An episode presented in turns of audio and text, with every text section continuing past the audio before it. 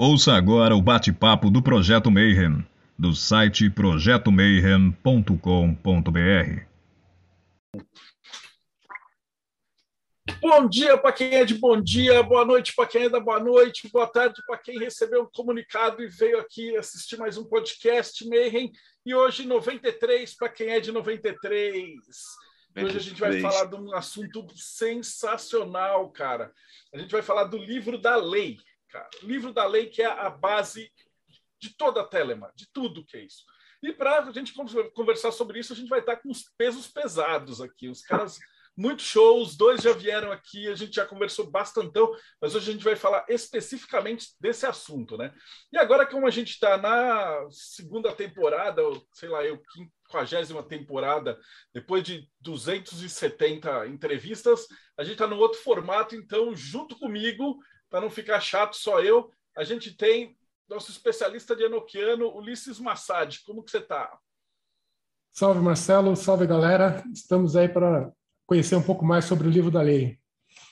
E direto de Minas, Rodrigão. Salve, pessoal. 93 aqui de Minas para todos, todo mundo.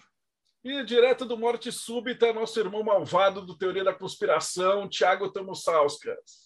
Boa noite, galera. Boa noite, que aqui no Morte Súbita é sempre noite, é igual Gotham City. E vai ser muito legal hoje com o Johan e com o Flávio. Vamos exceder em delicadeza aqui. Então, uh, bom, de nossos convidados de peso, então eu vou começar assim, primeiro, os mais jovens, para a gente fazer. Então, Flávio Watson, seja muito bem-vindo. Cara, é, mestre de cerimônias do Foco de Pestilência, irmão da Aço Argento, Kalen, como é que você está, Manão? E aí, gente, boa noite, 93. É, tô bem, tô, tô aqui sobrevivendo. É, agora começou a ficar um calor insalubre no Rio de Janeiro. Mesmo às, às nove da noite, está quente a beça, mas é isso aí. A gente continua trabalhando e fazendo o que quer. Direto do Uruguai, tradutor Johan Reis, como é que você está, Manão? Como é que tá? Tudo bem? 93 para todos. Obrigado pela oportunidade de estar aqui contigo mais uma vez, com a galera toda aí. E tudo firme, seguindo em frente. O prazerzão de ter vocês aqui com a gente. É o seguinte, eu já conversei com os dois, a gente já contou das jornadas, de tudo, mas sempre tem a galera que chega agora, né? Então, é, hoje a gente vai falar um pouquinho do livro da lei, mas antes de chegar no livro da lei, a gente tem que falar um pouquinho de, de Telema, né? Então, eu queria saber um pouquinho de vocês, como é que vocês chegaram em Telema? Quem Bom, eu, é, através de um tarólogo, que eu não me lembro o nome agora, infelizmente, faz muito tempo isso, quando eu tinha meus 20 e pouquinhos anos e tinha saído da Amorque, onde fiquei uns cinco anos, é, e estava assim, meio perdido, não queria aquilo, não sabia para onde ir mais e tal. E ele me entregou o livro da lei, é, me mostrou o tarô de Tote, que era o que ele usava. Na época eu usava o tarô é, de Marsella, comum. E com essa coisa do livro da lei, ele é, me despertou interesse. Eu li, mas fiquei muito chocado, muito impactado. Guardei durante um tempo o livro, deixei ele guardado, assim. Depois eu vim a saber que isso é até meio que um clichê, isso aconteceu com o Crowley, aconteceu com muita gente, de ler o livro ter um impacto assim, meio que guardar, recuperar, depois voltar a ele depois. E realmente, depois de algum tempo, é, ocorreu que uma aluna minha de tarô, que eu dava aula já desde muito novo, ela me deu uma, um tarô de tote francês que ela tinha, que ela falou assim, olha, isso aqui me pareceu a sua cara. E eu tinha um livro da lei guardado que eu li uma vez e fiquei meio em, choque, é, não no sentido necessariamente negativo, mas fiquei meio assim, sem saber digerir aquilo. E quando o tarô de tote me veio, e eu fiquei fascinado pelo, pelo, pelas cartas, pelas imagens e tudo, aí eu voltei ao livro da lei, porque achei que uma, uma, uma, uma coincidência interessante, né, uma sincronicidade interessante. Voltei ao livro da lei, li aquilo, tive um outro impacto muito forte e me veio, a sensação foi literalmente de tipo, fudeu, eu sou telemita, cara, não tem jeito. Assim, foi literalmente assim, tipo, fudeu, não tem como eu negar para mim mesmo que isso está falando comigo, isso aí é para mim, isso bateu em mim e não tem como eu, eu não posso mentir para mim mesmo, então vamos em frente, seja lá o que é, Deus, ou Zeus ou o capeta quiser. Estamos aí. Foi assim. É, é, posso contar então a minha versão, short story? Eu, eu cheguei em Telemann meio que sem querer querendo, assim, na verdade. Eu tinha um interesse desde muito criança é, em coisas fantásticas, em cinema de fantasia, então eu gostava dessa abordagem é, fantástica e fantasiosa né, da, da, vida e tal. Então isso me, me, sempre me deixou muito interessado nesse tipo de leitura e de interesses, assim, de coisas sobrenaturais. Então, tinha uma tia bem esotérica, assim, também, que me enchia de, de revistas de astrologia e tal. E aí eu fui crescendo com isso aí. E, enfim, lendo ocasionalmente, mas sem muito, muito, assim, interesse profundo, porque, no final das contas, eu ficava meio naquele pezinho do, do, do será que magia é um negócio sério ou não é, verdade ou é mentira, aquela, aquela coisa assim, né? E aí, quando eu estava com uns 20 anos, mais ou menos, eu vou chutar a idade aqui, não lembro quantas anos, mas por volta disso aí, é, é, eu comecei a frequentar listas de discussão na internet que falavam de magia, e aí eu comecei a ter contato com o Telema. Só que Telema era uma coisa muito. Eu já falei isso várias vezes, em vários lugares, eu sempre repito. Na época que comecei a ter contato com o Telema, a presença na internet de Telema era um negócio muito feio. Eram só sites escabrosos é, black metal, assim, tipo, brega, muito ruim, assim, tudo era muito feio. E aí achava aquilo ali, tipo, nada a ver, né? Eu queria um negócio mais maneiro, não queria me envolver com um negócio que parecia tudo muito feio e, e muito true, malvadão, assim e tal. Eu até curti um som esquisito pro malvadão, mas eu achava aquela representação com uma estética feia, não me atraía aqui. Mas aí, é, pelo meu interesse na magia, eu fui fazer uma escola de magia, que depois virou o Calem, a encarnação anterior do Calem que é onde eu sou instrutor de magia hoje em dia, e é onde de onde o projeto Foco de Pestilência saiu, né? Antes do Calem ser Calem, ele se chamava Loja Nova Isis, e a Loja Nova Isis tinha um curso de magia, e aí nesse curso de magia da Loja Nova Isis, eu conheci pessoas que são meus irmãos até hoje, e eram todos telemitas. e aí, embora o curso não fosse telêmico, eu comecei a conviver com essas pessoas, essas pessoas começaram a me mostrar que aquela minha impressão ruim que eu tinha do, do, do métier telêmico, é, não, precisava ser, não precisava ser daquele jeito. Demorou muito até deixar de ser daquele jeito, mas não precisava ser daquele jeito. Né?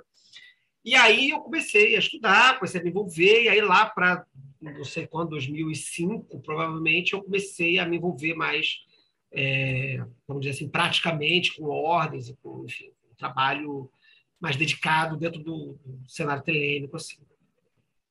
Foi aí, aí, aí daí pra frente, bro. Aí eu já sou nerd mesmo, aí eu comecei a mergulhar negócio de livro, ler pra caramba, essas coisas, aí virou um buraco sem fundo. E tô aí. É, o que, que é o livro da lei? O que é o livro da lei? O livro da lei é um texto é, recebido por, uma, é, por um profeta, Alistair Crowley, é, ditado por uma entidade que ele identifica como uma identidade pré-ter-humana, que, consequentemente, é, essa entidade é o autor do texto, deste texto. Tá? É, o Crowley, inclusive, ele renega a autoria do texto. Ele diz que o texto não é dele. Ele não é autor do livro da lei.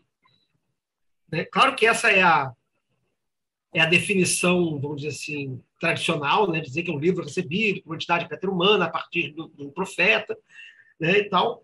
É, mas as pessoas estão livres aí para reclamar e dizer que, que tudo invencionice, eu não vou brigar com ninguém que disser que é, não vou mandar ninguém, não, vou fazer uma caçada de sangue porque quem disser que o livro não é santo, pode dizer que não é santo, não tem problema nenhum. Mas é um livro, é um livro que então inaugura uma forma de ser e pensar o esoterismo, ser e pensar o esoterismo para o século para a partir do século 21, né? Ele não está isolado nesse, nesse, nessa, nessa tarefa. Eu acho que ele está ecoando uma série de outros é, pensamentos e, e, e, reflexões que o mundo está fazendo na época que ele surge, né? Ele não está um, uma voz sozinha nisso, mas talvez seja a voz dentro do campo da espiritualidade, pelo menos, se em outros campos, né, se, é, é, é vozes, palavras semelhantes estavam surgindo, né, no campo da espiritualidade talvez tenha sido o primeiro grito de século XX e de apontando para uma nova espiritualidade que rompia com o modelo dos antigos de espiritualidade. Senhor Flávio, é, ajuda a gente a entender uma coisa. Quem é quem quem essa essa entidade pré-humana dizia que era? O que que ela dizia sobre si mesma para a gente conhecer a origem do livro? Ela dizia sobre si mesma? É, o que, que ou o que o livro ensina sobre ela? Não que... diz. Ah, o livro, o livro ele, ele surge no contexto é, totalmente inesperado. Né? O Crowley estava viajando de lua de mel, enfim, tentar cortar, encurtar a história, assim, que essa história é sempre muito repetida, tem, tem falado bastante por aí de forma mais longa, né? Mas a, o Crowley estava de lua de mel, ele resolve fazer uma distração lá para a esposa dele, a Rose de Kelly, e aí durante essas experiências de invocação mágica, é, enfim, de, um, de uns elementais, o elemental não aparece, mas ela começa a ter, ouvir umas vozes e diz, enfim, encurtando muita história, vão se passando os dias, essas, essas experiências místicas que a Rose é, começa a, ter, a vivenciar, vão se tornando mais intensas. O Crowley vai ficando, a princípio, desconfiado e depois interessado no que está acontecendo, até que isso culmina num, num ritual, numa, numa, série de rituais, que nesses, nesses momentos, no dia 8, 9 e 10, I Was, essa, essa entidade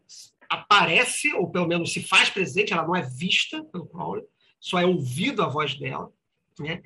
E ela se anuncia como I Was, e como ministro de Romparkrat, que é uma entidade egípcia, e aí ele dita um texto para o Crowley, para o Aleister Crowley, em três dias. O que era I Was? O Crowley, ele ele fala várias coisas sobre I Was, né? E uma das coisas que ele fala é que possivelmente era uma manifestação é, do seu sagrado anjo guardião, que é um outro conceito que a gente pode abordar um pouco mais para frente, né? Acho que seria uma espécie de, de entidade divina que cada, a, que cada pessoa teria a forma de ter contato com essa entidade, né? Então, então o I Was seria essa, essa entidade, esse sagrado anjo guardião do Crowley, ou, uma, ou, se não explicitamente isso, uma manifestação dessa entidade.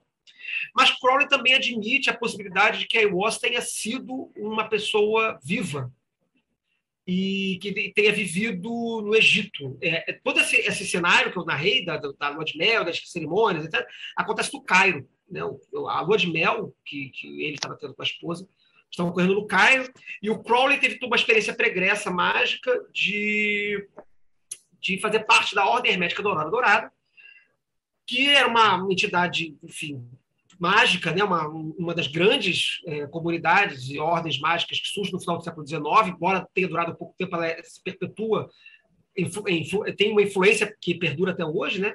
mas na Ordem Hermética Dourada Dourada, o, os deuses egípcios e a literatura egípcia e o, o, o Egito como um todo eram um motivo né, estético enfim né que, que atravessava a ordem. Então o Crowley ele sai de um ele tem ele é muito impactado pela vivência que ele tem na, na ordem hermética dourada dourada é, essa egiptomania ela se torna uma coisa muito pulsante ao longo do século XIX né na Europa. E estava todo mundo pensando em Egito que o Egito era grande parada e tal. Então o Crowley no Cairo acaba é, é, é, retrabalhando ou reencontrando essas, essas imagens míticas egípcias que ele havia tido contato na Aurora Dourada e elas se manifestam no livro. Então ele imagina que a Oz teria sido um egípcio antigo, um sacerdote, ou uma pessoa que teria vivido, mas que teria se tornado o que ele vai depois dizer o impicíssimos da A, ou seja, aquele que é o mais elevado grau inumano de uma sociedade, de uma ordem mágica que ele vai depois, posteriormente, é, criar ou recriar, dependendo da narrativa que ele vai contar. Não sei se eu respondi a sua pergunta muito bem, mas acho que... É, eu tenho uma, uma pergunta, Flávio. É, você comentou né, que o livro da lei trata-se de entidades egípcias que se é, através de IWAS, né, tratam de entidades egípcias. É, quais são essas entidades e tem alguém, alguma entidade de Enochiano também na, no livro da lei, ou não? Somente lá no 418, que acontece... Só no 418, é isso que eu ia falar. No livro da lei não tem Enochiano. tem Enochiano. Só vai aparecer Bábalo, enfim, essas coisas lá no 418, que é outro rolê, né? outra história vai acontecer é, bem, bem depois, né? não muito depois, mas vai aparecer posteriormente, né? Alguns anos depois. E Mas não. É, inclusive, a experiência do Crowley com o Enochiano ali em 1904, ela era ainda muito. Assim, ainda não era uma experiência potente. Tanto que quando ele vai fazer o, o, o 418, ele só faz os dois primeiros etires e depois vai fazer o resto anos depois, né? Então, ele, ele. Até porque o Enochiano da Golden Dawn, você deve saber bem, né? Era um Enochiano meio man baby, né? Não era um Enochiano assim, muito maravilhoso. Era Enochiano man baby porque, por dois motivos. Primeiro, porque é, o material que tinha na época para estudar Enochiano não era que a gente tem hoje no estado da arte, da pesquisa histórica e da, de ficar revirando manuscritos e fazendo né, é, é, traduções críticas lá do, do, do dia, etc né, como a gente hoje tem, aí facilmente você vai na Amazon, gasta o dinheiro lá, você, porra, você tem os diários do dia, porra, extensivamente comentados e anotados, etc. A galera da época não tinha isso, tinha o que tinha lá, muito mal, muito mal, que nem eram os diários do dia, né? Eram os textos do Causa Bom falando mal do dia, né? o que eles tinham era, porra, era pior ainda, nem, nem o diário do dia a galera tinha direito, né? Então, o Enoquiano vai se tornar em Telemann progressivamente, conforme a experiência do Crowley vai se tornando maior nisso, vai se tornar uma ferramenta importante. Mas no momento da, da recepção da lei, não. É, você falou de várias coisas aí do contexto histórico e você citou também a importância do livro da lei em romper com uma certa espiritualidade. Eu queria saber do Johan é, ou de você sobre o contexto histórico da parte mais é, mística, oculta, não, é, ou seja, falar assim, o que era antes, quando ele rompeu com o livro da lei para o a Telema, a agora, ou seja, falar um pouco da, do contexto histórico, magístico e o que, que mudou que fez o livro da lei ser tão importante? Olha, eu acho que a mudança que houve foi basicamente uma mudança de Eon, porque o primeiro Eon teria sido o Eon pagão e dominado pelo conceito da deusa, da grande deusa, e que depois, com a descoberta do, do, do, do é, é, do, do esperma do papel do, do homem na reprodução, né? É, começou a, a, a era patriarcal e o, o livro da lei ele marca um rompimento, é, um terceiro rompimento é, voltado para o conceito da criança coroada, guerreira, conquistadora, né, Rahurquit, e isso eu acho que é uma coisa que a gente vê muito porque é, o, o zeitgeist, né, ou seja, o espírito do, do, do, tempo,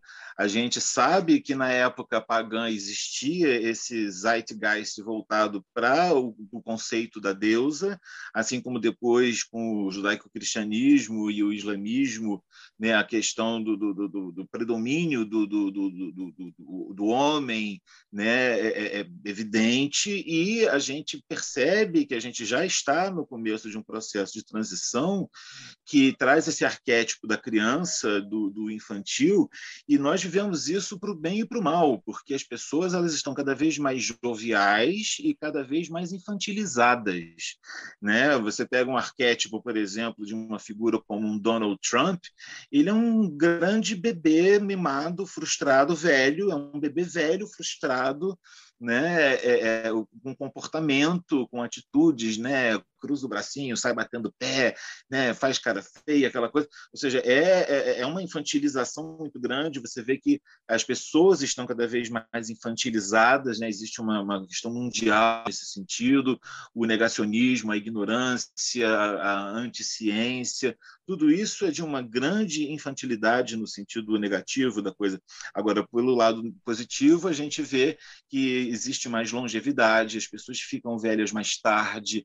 Eu tenho tenho 53 anos e quando eu era criança, 53 anos era tipo assim, você estava programando já o seu enterro, o seu funeral. E eu, eu, me sinto completamente ativo e assim, com pouquíssimas diferenças do que eu fazia e quando eu tinha 30, 35.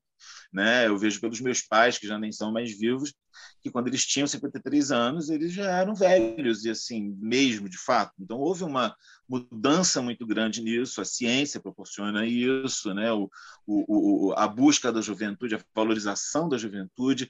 Na época, no, nos séculos anteriores, havia é, é, em todas as sociedades uma valorização geral do mais velho, do respeito ao mais velho. O, o jovem queria provar que era mais maduro, né? que era mais velho, até queria parecer mais velho, né, usar roupas mais, mais formais.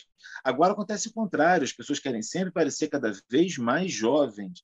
Então, eu acho que tem muitas evidências, né? a questão da multiplicidade cada vez maior de gêneros e de conceitos de gênero, e a, a liberdade sexual, e todas essas, essas mudanças muito rápidas que vêm acontecendo de, de, em termos de políticas progressistas, casamento igualitário, LGBT, etc. Tudo isso são evidências, para mim, da era de, de, de do EON de, de, de, de que a gente, é, digamos que a gente ou, ou, já começou, ou pelo menos estamos na transição para ele, seria o meu ponto de vista. Eu queria acrescentar uma coisa que, ao que eu, acrescentar não, que não vou, não vou dizer nada do que ele já não disse, mas assim, enfatizar uma coisa que ele falou que eu acho importante, que eu acho, e eu acho isso uma característica curiosa quando a gente fala de livro da lei, Telemann e novo EON, ou seja, essa nova era, esse novo momento que ele inaugura, é que a maioria, se não todas, assim, pelo menos as mais populares, né, aquelas que a gente tem em contato, né, das, das religiões ou filosofias ou espiritualidades, quando elas apresentam a abertura de um novo momento, de uma nova era, elas dizem assim, olha só, ou, ou, ou joga ela para o futuro, né, tipo assim, ah, depois, ali, daqui a milhares de anos vai ser mil anos de paz, vai ficar todo mundo feliz, igual a, a, a, o panfletinho dos, dos, da galera lá da, da, do, daquela igreja lá, esqueci como é que é o nome. É, de Jeová. É, das testemunhas de Jeová, isso aí. E, e o Telemann não diz isso. Telemann, ele, ele, ele apresenta um, um, o livro da lei ele apresenta um, um texto de guerra, é uma coisa que a gente pode falar daqui a pouco. E o que ele apresenta é, não é um, um, mundo maravilhoso que vai se descortinar e todo mundo vai ser feliz. Ele apresenta um mundo diferente um mundo diferente daquele que, para ser feliz, as condições são outras daquela que era para ser feliz no, no, no, no, passado. Então, a gente tem essas questões que aparecem muito proeminentes, assim, né? A gente tem um mundo infantilizado em relação ao, ao, ao que havíamos antes, né? A gente tem aí a, a gente ficando jovem por mais tempo, como o Johan disse, né? Eu acho isso uma leitura muito interessante, mas também batendo mais o pé, também entrando e fazendo escarcel às vezes sem muita necessidade. Né? O mundo está é, é, é, é, no que é bom e no que é ruim, no que é positivo e no que é negativo, ele está como uma criança, mas uma criança que não está criança tímida, é uma criança que está querendo sentar no seu trono e, e, fazer suas coisas e conquistar sua liberdade, etc. Então, esse novo Eon, esse Eon de Horus, ele, ele é um Eon que traz é, liberdade, enfim, é, é, poder né, sobre si né, e tal, mas também traz uma série, isso, com isso são trazidas outras questões que vão gerar novos problemas. Né? Eu acho que o importante é que a gente não está sai, simplesmente saindo dos problemas do passado para indo e indo para o mundo sem problema nenhum, né? para uma era sem problema nenhum. A gente está indo de um, problemas velhos para problemas novos, né? e a gente tem que aprender a, a lidar com esses problemas. O Ed França colocou uma pergunta muito interessante que eu fiquei curioso também de ouvir a resposta de vocês. Quem foi, quem foram as primeiras pessoas para quem o Crowley apresentou o livro da lei, assim no, no, no círculo magista? E qual foi a reação dessas pessoas? Ele foi assim abraçado, Olha, foi negado? Como é que como é que foi essa dinâmica? Olha, eu não, eu não me lembro, sinceramente. Será que foi, foi, foi o Gerald Kelly, é, Flávio? Você, você, se lembra quem foi? Olha, eu não, eu não vou saber de, de, de, de, história aqui, quem, quem foi a primeira pessoa que viu, não. Mas a recepção, é, mas a, o que a gente sabe é que o primeiro impacto do Crowley foi de rejeitar o texto, né? É, então a gente sabe que o Crowley recebeu e achou esquisito e não curtiu, e guardou. Né? E aquilo ficou guardado algum tempinho. Não foi muito tempo, não, mas ficou guardado algum tempo. Né? Pelo menos uns, só foi, só, ele só foi, embora ele abra, né? inaugure a, a, a, em 1907, 1906 para 7, 7 é, só vai falar de vida lei a partir de 1909. Né? Verdade, literalmente, só a partir de 1912, quando ele é publicado no Equinox. Né? Então, passam-se aí oito anos até ele colocar o livro da lei em público. Então, nesse meio tempo, ele rejeitou o texto, durante algum tempo, né? Aí depois falou, porra, acho que aquilo ali é maneiro, ele reencontra o texto, numa história lá meio esquisita, que ele bate, meio que encontra sem querer de, texto, novamente. E, e aí ele apresenta para algumas pessoas, sim, mas eu não sei quando exatamente, mas eu sei que, é, é, pelo menos nos registros que, que a gente já lê aí, né, dos primeiros contatos, quando ele vai apresentando as coisas, e aí vai, enfim, vai surgir um OTO bem mais tarde e tal, é, as pessoas recebem bem, em geral. Então, é bom, enfim, a gente tem a, a, o Crowley contando, né? O Crowley contando vai dizer que foi todo muito bom, né? Era legal a gente pegar alguém do início, assim, dizer, pô, ali foi uma merda. Mas a gente, eu nunca vi esse, esse registro ainda. Né?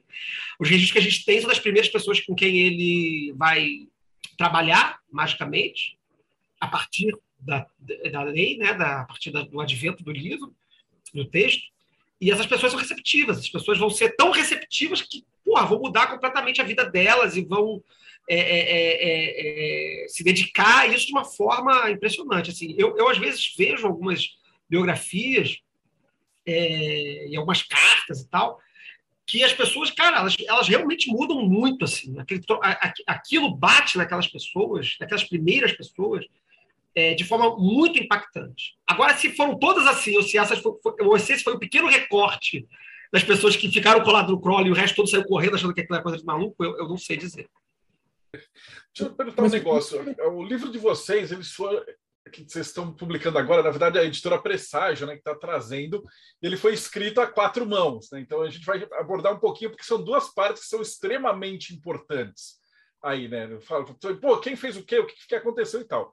Então eu tenho duas, duas considerações. A primeira a pergunta vai para o Johan, que é a parte da tradução, que é tipo, cara, quão complicado e difícil é traduzir poemas do, do, de uma divindade se manifestando no Crowley. Você pega para ler no original, ele tem um monte de sacada, tem, tem várias jogadas de palavras, etc. E aí depois a gente fala com o Flávio que fez as notas de tradução que deixou o livro uma coisa única. Né? Então vamos do começo para quem está com a gente nos perder. Né? Então, como é que é traduzir uma maluquice dessa, cara? Poemas em inglês, é, é a dificuldade disso. Olha, é, é, assim, a coisa mais difícil. Eu sou tradutor profissional literário há um pouco mais de 20 anos. E eu já traduzi mais de 60, 70 livros publicados, muita coisa mesmo. Eu, o que eu vivo disso, basicamente, como tradutor e como revisor de inglês e agora também de espanhol. E é, traduzir um texto do Crowley, particularmente o livro da lei, é uma insanidade, é uma loucura, é uma pretensão muito grande, é uma cara de pau muito grande minha fazer isso. Assim, eu acho que todo mundo assim que, que, que é, se arrisca a traduzir Crowley tem que ter um nível ou de cara de pau, ou de ousadia, ou de falta de noção muito grande então, assim, essa, essa tradução, ela levou muito, muito tempo, porque foi o seguinte, esse, eu comprei a versão do, do Regardi, The Lost for All, é, publicada pela Mandrake. Eu comprei isso numa viagem a Nova York em 1996. E essa edição, a partir de lá, daquela época, eu estudava inglês e tudo, né? não era profissional de tradução nem nada. Eu virei profissional de tradução exatamente em é, 1999. Mas é, eu a, a, a, tive a sorte de pegar essa versão do The, The Law is for All, porque essa versão tem todos os comentários inteiros do Crowley, todos eles sem edição, inclusive com todas as grosserias e é, que, que, que, que, ocasionalmente fazem parte do estilo dele, como a gente que conhece já sabe. Então, assim, nada foi censurado, tudo foi incluído. Né? Eu fiz um prefácio me posicionando em relação ao que eu acho do, do material e do que está dito ali naqueles comentários, porque não é só a questão de traduzir o livro da lei, que já é um, um, um pesadelo o suficiente, mas traduzir os comentários dele também não foi brincadeira, porque ele faz referências, inúmeras referências, não bem explicadas, né, como o Flávio até já comentou, que são coloquiais naquela época, naquele contexto, né, no começo do século passado.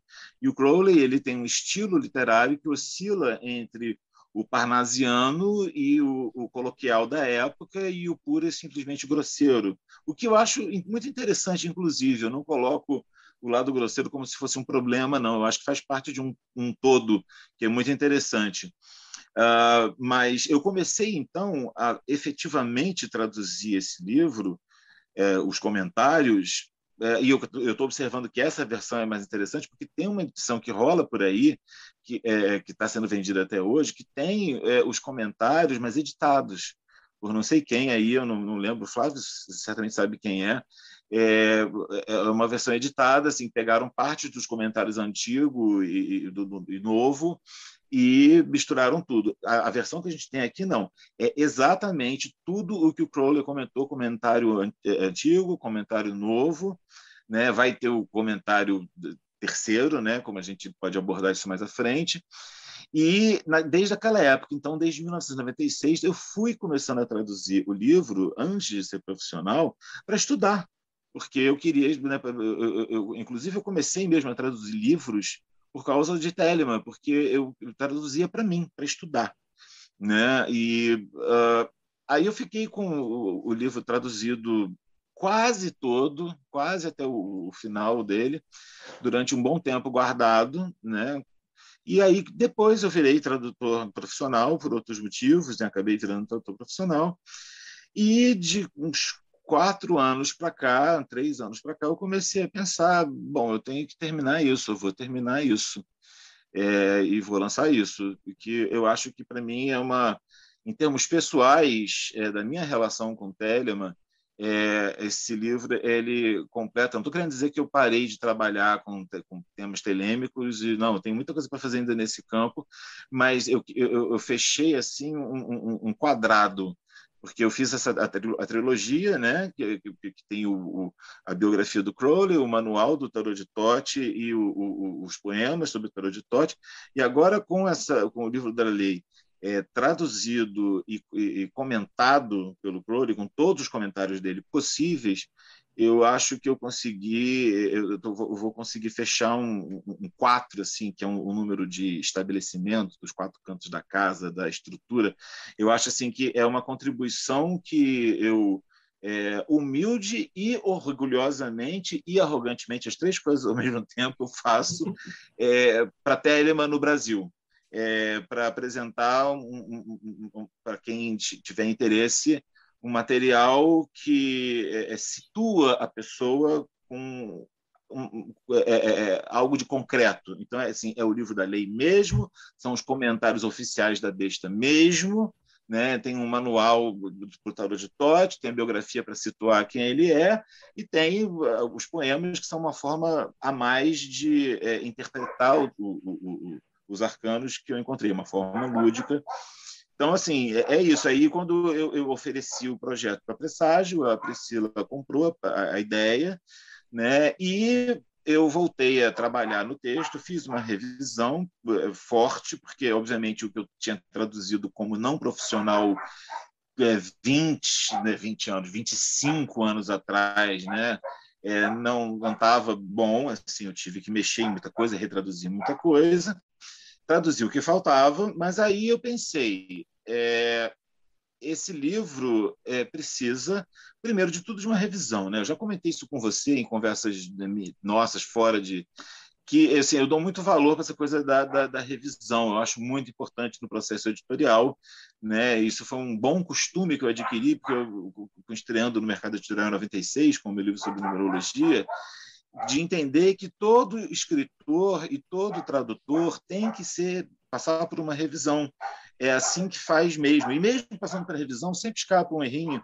Então, assim, a, revisão não é um perfeccionismo e nem é sinal de incompetência do escritor nem do tradutor. É uma parte fundamental do processo editorial para a gente ter um texto fluido e o mais profissional possível. E aí eu pensei, bom, eu preciso de um revisor, mas eu preciso de um revisor que seja um telemita e que seja um telemita dos bons, que entenda da parada, assim, porque é, é eu não tinha, sinceramente, disposição para e nem perfil para fazer o trabalho que eu convidei o Flávio Watson para fazer que assim, o Flávio ele tem esse perfil enciclopédico, né, eu costumo dizer. Né? O Flávio é bem enciclopédico né? e eu sou caótico, eu trabalho no caos. É, eu sou, acima de tudo, artista. Então, assim, enquanto o, o, o, o, Flávio ele tem essa coisa de pesquisador, e, assim, ele é mais né, metódico nessa coisa toda, e tem um conhecimento da coisa e tem uma afinidade de, de, de pensamento né, em relação à maneira de encarar a Telema e tudo. Eu sempre que me perguntam, assim, é, é, clientes meus de, de tarô, de numerologia, quando me procuram para fazer mapa, para fazer jogo, e me perguntam se eu indico alguma ordem, alguma coisa, eu sempre indico o Calem, porque eu acredito, confio muito no trabalho deles, acho que fazem um trabalho ótimo.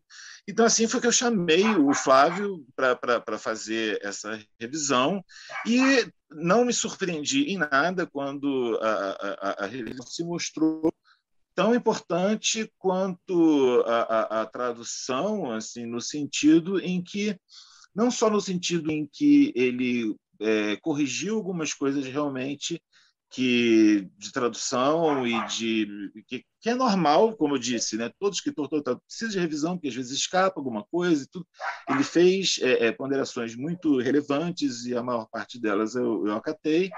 Mas antes mesmo de convidar o, o, o Flávio para fazer isso, eu falei: olha, tem uma coisa que eu queria deixar, só vou combinado assim desde o início, que é assim, eu sei que no Kalen vocês usam é, uma outra tradução para o do Adaul sobre da Rolodoló, mas, assim, eu faço questão de usar a frase que tu queres fazer tudo da lei. Não é por causa do Marcelo Mota, apesar de ter, ter sido né, é, é instruído em, na A pelo Euclides Lacerda de Almeida, que era, né, como todo mundo sabe, de Telema sabe que né, era é, é, é, o mestre dele era o, o, o, Marcelo, mas assim, com todo respeito ao Marcelo Mota, eu não sou discípulo do Marcelo Mota, eu fui do Euclides e foi meu grande amigo até a morte dele, e não é assim, se eu é, é, quisesse manter essa, essa frase por uma questão de manter a linhagem do moto. Já teve gente que veio me falar isso, ou veio me fofocar, estão dizendo aí que você está mantendo isso, que é por causa do Mota, você está querendo manter a linhagem do Mota. Não, não tem nada a ver com isso. Porque se eu quisesse manter a linhagem do Mota, eu não traduzia de novo o livro. Eu aceitava a tradução dele pronta como ela está. E não é o caso, eu não aceito aquela tradução. Eu acho que ela tem erros, a tradução do Mota tem erros. Sabe, eu sou muito grato a ela, foi a primeira tradução que eu tive, que eu li tudo, teve seu papel, mas é uma tradução defasada, é uma tradução que tem erros de inglês mesmo, inclusive. Né? Acho que isso é consenso hoje em dia. Qualquer grupo de tradutores que pega a tradução do Mota e pega o livro, sabe que tem erros ali tem erros. Então, assim, é, eu não é por causa de linhagem do Mota, de, nem de linhagem nenhuma, é porque eu faço questão, como eu disse, absoluta de que essa frase tenha 11 palavras e nenhuma vírgula. É por isso. Essa parte que você falou é interessante, é da parte da tradução. E, e o trabalho do Flávio é vital para responder a, a, pergunta principal, que é aquele cara que diz, pô, mas eu já sou telemita, eu já tenho o livro da lei, né? Por que, que eu vou comprar mais um livro da lei? E essa sacada que vocês tiveram foi sensacional, de colocar os comentários e comentários do comentário em toda essa parada. Então, Flávio, explica um pouquinho qual foi a tua parte. Como é que funcionou esses comentários? Como é que você se organizou para fazer? Uh, como é que foi essa interação do, do, texto e as notas de rodapé e toda essa parte? Que acho que é a parte mais fascinante, né? Que é o que vai realmente agregar é, para quem tipo, já tem o livro, né? Eu acho que tudo é fascinante. é, fazendo um adendo né, no, no que, o, que o Johan falou, né, ele citou que a, a, a, os comentários que a gente tem por aí são os comentários editados, são essa, essa edição aqui. Essa edição aqui é a que se tornou padrão contemporaneamente, que é a edição do The Laws for All, editada pelo Wilkinson e pelo Imeneus Beta, que é o atual imperator da OTO. Então, essa edição do Wilkinson, ela é uma edição é, que tem o livro inteiro e tem os comentários do Crowley e tal. Quem foi o Wilkinson? O Wilkinson foi um cara que foi amigo em vida do Crowley, né? Foi um, um, dos, um, dos, um dos poucos que aguentou aturar o Crowley até, até ele morrer, né? Então estava junto do Crowley até o final. Foi a pessoa, se eu não me, se eu não me engano, foi o Wilkinson que, que leu o hino a Pan no enterro do Crowley, e aí causou um burburinho lá e tal.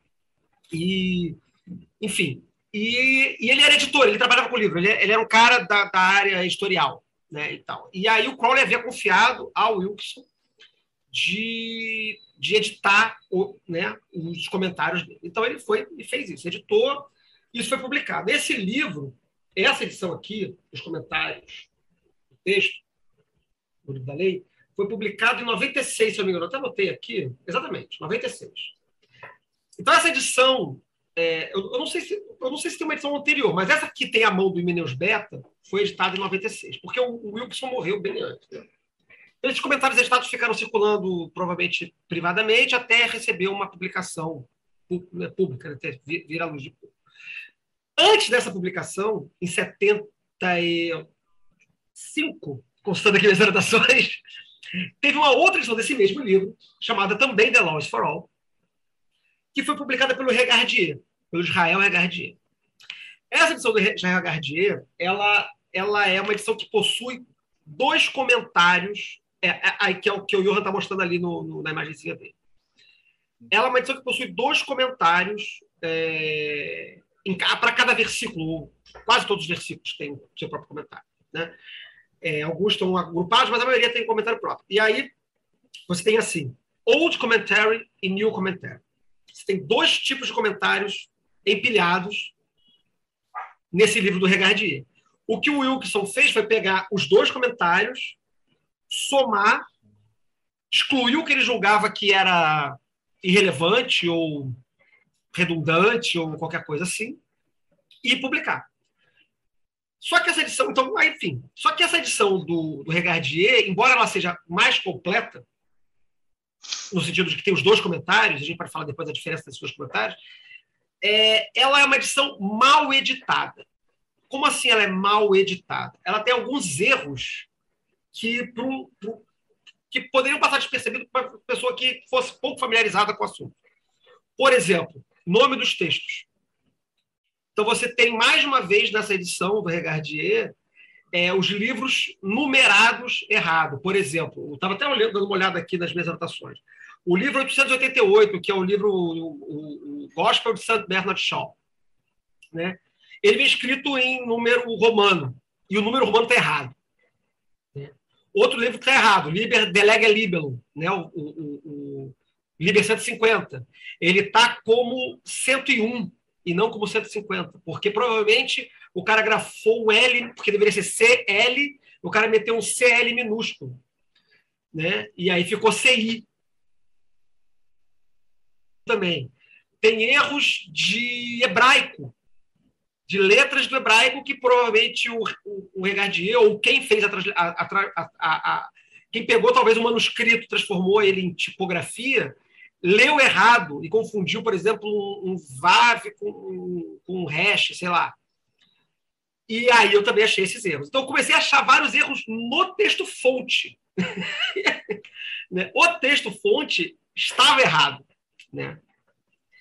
E isso começou a me coçar. Eu falei, cara, se isso está errado, deve ter mais coisa errada no texto fonte. E aí eu falei, bom, vou começar a ficar mais atento com isso.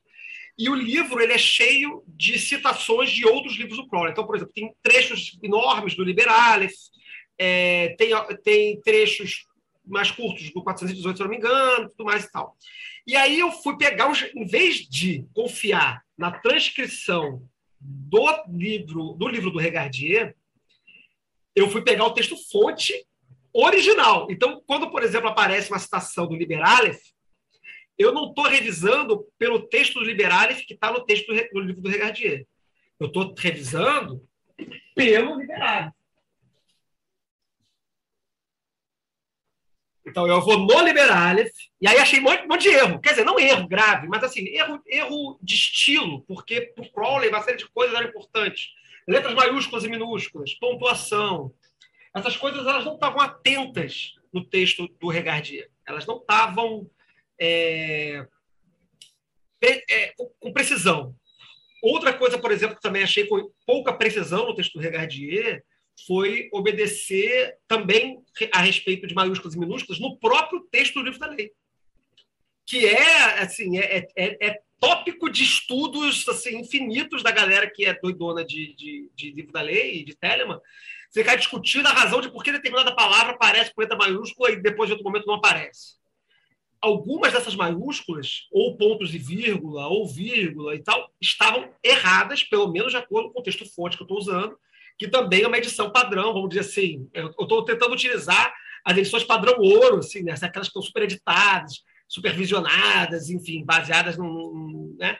Que certamente não era o caso do, do, do da edição do Regardier. Então, esse foi o trabalho que eu comecei a perceber dentro do livro. Eu percebi ele espontaneamente, porque eu estava olhando o texto-fonte, que, que né, o, o, o Johan me mandou, né? e eu percebi os erros no olho no, no, no texto-fonte. Aí eu comecei a anotar esses erros, corrigir esses erros. E a outra coisa que eu comecei a fazer foi tentar dar sentido às, aos, às citações, às infinitas citações que o Crowley faz nos comentários, que são muito extensos, né? É, que são jogadas. Eu separei um aqui, por exemplo. Deixa eu, tinha aqui. Essa parte que você falou eu achei espetacular, porque a gente estava conversando antes de, de, gravar aqui, e às vezes o Crowley cita, mas porque fulano que contou Beltrano, fala assim, mas eu, aí o cara que é novo, tá entrando agora e fala, mano, mas quem é esse cara, né? O que, que ele faz pois é. Então, por é, isso foi cara, uma sacada muito legal. Eu estava com aqui na mão, agora eu fiquei descendo, vou tentar achar de novo ele aqui para citar, que ele cita um monte de gente, que, que em geral. Aqui, achei. Vamos lá. Olha, é um, é um trecho do, do, do versículo, do comentário, é um comentário gigante, tem uns comentários que são, tem páginas. Ah. e aí eu entendo o, o, o, Wilkinson ansioso com aquela porrada que eles falam, cara, brother, ninguém vai ler esta merda, vou ter que editar isso aqui. E aí, porra, tesourou a beça, né? E às vezes você fica meio, meio chateado mesmo. Mas eu acho legal o teu texto inteiro, inteiro, porque às vezes o que o Wilson achou. Quando o Wilson editou esse texto, o Cláudio estava morto. Né? Ah, comentários, anotações de prova do Crowley ainda em vida e tudo mais, mas a, a, a, quando foi publicado, efetivamente publicado, o Crowley estava morto. Então, né, enfim, o, o Crowley confiava no Wilson, mas não viu a, a edição completa. Né? E aí aqui, cadê? Ah, perdi de novo. Mas assim, ele, ele, cita, ele cita muito personagem de livros de literatura, por exemplo. E personagens bíblicos também. Só que ele cita assim. Quem pegar, pegou. Então, esses personagens eu estou anotando. Quem é esse fulano aqui que ele citou aqui? Esse fulano aparece no livro de Jó, é o cara que faz não sei o que, não sei o que assado, e parará pão duro, tarará, tarará. Ele faz muita citação bíblica também. Então, geralmente, quando o texto vem com alguma frase muito pouco coloquial, né, que, tem cara de, de, de, de ditado, né, ou, mais frequentemente, aparece entre aspas, eu já, já fiquei com o olho treinado depois de um tempo que isso é citação da Bíblia. E aí eu já ia na King James, porque aí também você tem que saber, já estava em qualquer Bíblia. Eu tinha que ir na Bíblia que ele estudou, que ele treinou e que ele sabia de cor, porque foi a Bíblia que, que é a Bíblia padrão do inglês, que é a King James. Aí eu fui lá no King James procurar. Ainda bem que hoje em dia a internet é fácil, você consegue a, a Bíblia inteira digital, você consegue jogar palavras-chave e achar o versículo precisamente. E aí eu procurei as versões em português. Aí eu, em vez de traduzir, eu sugeri ao Johan, em vez de a gente traduzir a passagem em inglês, usar a mesma passagem em uma Bíblia é, publicada no Brasil. Né? E aí eu entrei numa pesquisa absurda e sem sentido de como as Bíblias são traduzidas, para tentar descobrir qual era a Bíblia em português que tinha o mesmo processo de tradução da King James, para poder tentar trazer a tradução mais próxima, de acordo com o texto original. Então, são uma série de detalhezinhos muito loucos, assim, que, que eu fui pescando e pegando e pesquisando, descobrindo personalidades da época, descobrindo é, jornais da época, descobrindo é, é, é até uma vedete, tinha, tinha uma mulher lá que ele cita no determinado que era uma dançarina de cabaré, mas que se tornou uma dançarina relativamente famosa, porque, enfim, teve alguma, algum tipo de, de, de importância social na época. E aí ele fala das luvas da fulana de tal. Aí você fica, cara, luvas de quem? luva de quem? Aí eu fui descobrir que as luvas da fulana de tal, as luvas da dançarina fulana de tal, que foi uma fulana que dançou e que tinha aconteceu, fez acontecer assim, assim. Então essas notações estão entrando. Ainda não sei como, porque não sei como é que vai ser o projeto editorial, como é que isso tudo vai ser encaixado, né? Mas são essas coisas que, que eu comecei a agregar ao texto para dar é, contexto, né, para tra trazê-lo para o momento presente, para as pessoas saberem quem são essas pessoas, de onde vêm essas citações, de onde vêm esses negócios e tentar também corrigir aquilo que o Regardier ou quem ou talvez nem tenha sido culpa do Regardier, mas quem o Regardier delegou a edição, né, e que não fez uma edição rigorosa, vamos dizer assim, no texto. Vale acrescentar que uh, o, o texto original tem o livro da lei, tem o antigo comentário, né, o, o, novo comentário, e tem as notas de rodapé do Crowley. E aí é. vai ter as notas de rodapé do Flávio também. Né? E não então, assim, isso. Vai falar, vou falar depois. Não, não, era isso, era isso. Era isso. Não, essa é, porque, colo assim, colocação de, do ponto é, é, vital. Tá? O cara, o, o Crowley fez como igual o Alan Moore faz, né? O cara cita lá você está lendo, ele joga um personagem e você fala, e agora, né? E isso que você está fazendo, Flávio, é, é, é, assim fantástico mesmo, assim, para ter uma compreensão maior da obra inteira como um todo, né? Tipo, colocando o cara no tempo e espaço certo para entender aquilo. Eu achei que isso, isso na verdade começou com, com uma curiosidade minha. Eu não, eu não fiz isso com intenção é, assim, ah, vou fazer umas anotações pessoais aqui, meter no texto. Na verdade, não. Na verdade, conforme eu fui revisando, e aí eu fiquei querendo saber o que era aquilo, de onde vinha aquilo. Começou com algumas, com algumas passagens. Eu falei, cara, se isso está entre aspas, isso vem de algum lugar. Eu queria saber de onde vinha. E aí eu comecei a perceber que tudo vinha da. quase todas, não tudo, né? Mas muitas vinham da Bíblia. Muitas, muitas, muitas vêm do Novo Testamento. Algumas menos do Antigo, mas muitas do Novo Testamento. Ele cita muito é, os evangelhos, enfim, cita muita coisa, para fazer, às vezes, comentários irônicos, né? ou, ou, ou até mesmo para falar é, de coisas espirituais, ele cita muito a Bíblia. É, eu não lembro agora, posso estar enganado, mas eu não recordo dele citar nenhum outro livro sagrado nos comentários, é o que é curioso. Ele, ele usa a Bíblia quase, se não prioritariamente, não me recordo de outro texto agora, mas como texto sagrado de, de, de, de para fazer comentário é, é, quase que exclusivo. Né? Ele cita também muitos livros, ele cita muito livro de matemática, livros de, de, de geometria, livros de física, é, é, livros de antropologia, ele enfim, cita o, o, o, o, ramo de ouro né, do, do Fraser. Então ele vai fazendo uma série de citações ali, alguns livros permanecem relevantes até hoje, como por exemplo o Ramo de Ouro. Alguém que bata o olho vai saber possivelmente o que que, que é aquilo, mas tem outro lá que é, sei lá, princípios de sei lá, física analítica, sei lá por quê, que, é, que ele quer fazer algum comentário geométrico de alguma coisa, e ele vai recorrer a um texto que só fazia sentido na época para ele. Aliás, o, o, Crowley ele é um excelente exemplo de por que todo escritor precisa de um revisor. Porque os textos do Crowley, de maneira geral, carecem de revisão, porque como ele se autopublicava, né, é, é, ele Sim mandava ver. Eu digo isso até assim, na ficção. Ele, eu gosto do, do, do, do é, Diário de um Drogado, né? Diário of Drug Fiend, eu gosto do Child, são bons textos, gosto dos contos dele, mas tem coisas ali que realmente falta, falta um revisor. E para contextualizar. E, então, eu acho que essa edição do livro da lei que, que a gente vai lançar é uma coisa única no mundo, na verdade, porque não tem nenhuma versão, nenhuma edição do livro da lei com todos os comentários do Crowley, inclusive o, o, o, os últimos comentários né, do, do, do, do, primeiro e do segundo capítulo, ele não, fez, não chegou a fazer do terceiro, e com essa contextualização que o Flávio fez, que ele está colocando, né, de explicar essa passagem aqui, entre aspas, é da Bíblia, isso, é aquilo, explicar quem são os personagens, porque é aquela coisa, né? Se você fala hoje em dia para uma pessoa é, de 20 anos, a cobra da luz do fogo, tipo, isso já era coisa de velho quando eu era criança. Eu sei porque os velhos da, da, da, minha época, os coroas da minha época, falavam não, que tinha luz del fogo. Quer dizer, então, assim, ele fala umas coisas nesse, desse naipe, né?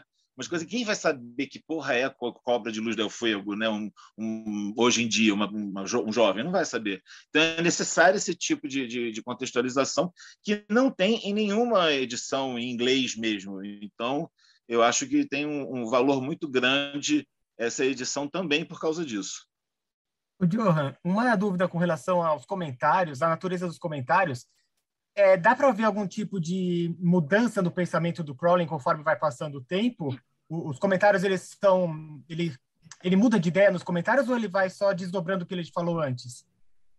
Olha, eu é, percebo que ele deu uma ligeira amolecida com o tempo a besta ficou ligeiramente, ligeiramente mais sentimental nos comentários esses é, é, é os últimos, né, os geridenses, que, como, como são chamados, né, e mesmo nos, nos segundos comentários, né, que são chamados de novo comento, é, eu percebo que ele está mais ao mesmo tempo que ele aceita mais é, é, o livro da lei com o tempo, ele também questiona mais. E tem a coisa de é, ele a partir do segundo comento e, e, e no terceiro, no Diridências, ele deixa bem claro essa coisa de I was ser, é, ele entender como sendo o sagrado anjo guardião dele.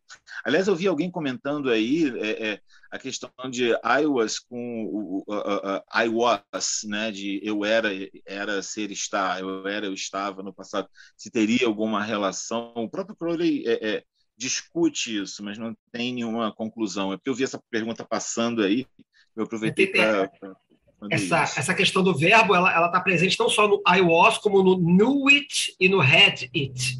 Né? Tem gente que pira nessa, é. nessa viagem do que era. It é, it, é, knew it e had it. E I was. Né? Mas fica aí o exercício especulativo para a galera. O, o Johan falou de três comentários, aí eu queria aproveitar para falar isso também que é interessante, que foi uma coisa que o Johan não sabia. Eu, eu quase matei ele no coração. Não, fiquei chocadíssimo. Esse livro aqui que eu mostrei, que é o, o The Lost for All, e, que, e o livro que o Johan também usou como referência para a tradução, ele traz dois comentários, o que eu falei já anteriormente, né, que é o Old Commentaries e o New Commentaries. O Old Commentaries foram comentários que foram publicados ainda no Equinox, em 1912, se eu não me engano. É, e até notei aqui, foi isso mesmo, 1912. The Comment Called D, né? Tem, é. esse, esse título. The esse é o terceiro, D. né? E tem 1912, é, é, é, publicado o primeiro comentário no Equinox, volume, é, o número 1, volume 7, é publicado. Nessa edição do, do Equinox, curiosamente, o texto do livro da lei não é publicado. Ele só publica no Equinox 1, 7 a, a, o manuscrito, só que ele publica, cara, é muito escroto, ele publica tipo assim, 3 centímetros cada página. Assim, ele, ele, enche uma página com várias páginas assim. Não dá para você ler porra nenhuma ali. É só para você ver que ele escreveu. Tipo assim, aqui, ó. Aqui tá o negócio que eu escrevi. E aí ele faz alguns comentários, que são esses que são conhecidos como old comments. É, é sabido que em 1920 ele fez uma operação chamada Cephaladium Working, né? e nessa é, operação que ele faz com a Leia Hissing, né? é, ele, ele recebe novos comentários. Hum. E aí são os comentários new commentaries, são comentários extensos. Esses são os comentários assim, que são bem volumosos. Esses outros comentários são geralmente um ou dois parágrafos, são mais curtos, e esses novos comentários, é, alguns estão curtos, mas muitos são bem extensos, bem extensos. E esses são os comentários que as pessoas geralmente conhecem, ou, ou os comentários de. Só que em 1923, vou citar de novo aqui, isso aí. Em 1923, ele fez um terceiro comentário do livro da lei, que esse é menos né? conhecido, né? que é na Tunísia, né, na cidade de. É, eu acho que a cidade se chama de Geres. Nefta. Assim. Nefta. É. E aí ele escreve o comentário de Geridenses, que também é chamado comentário D, né?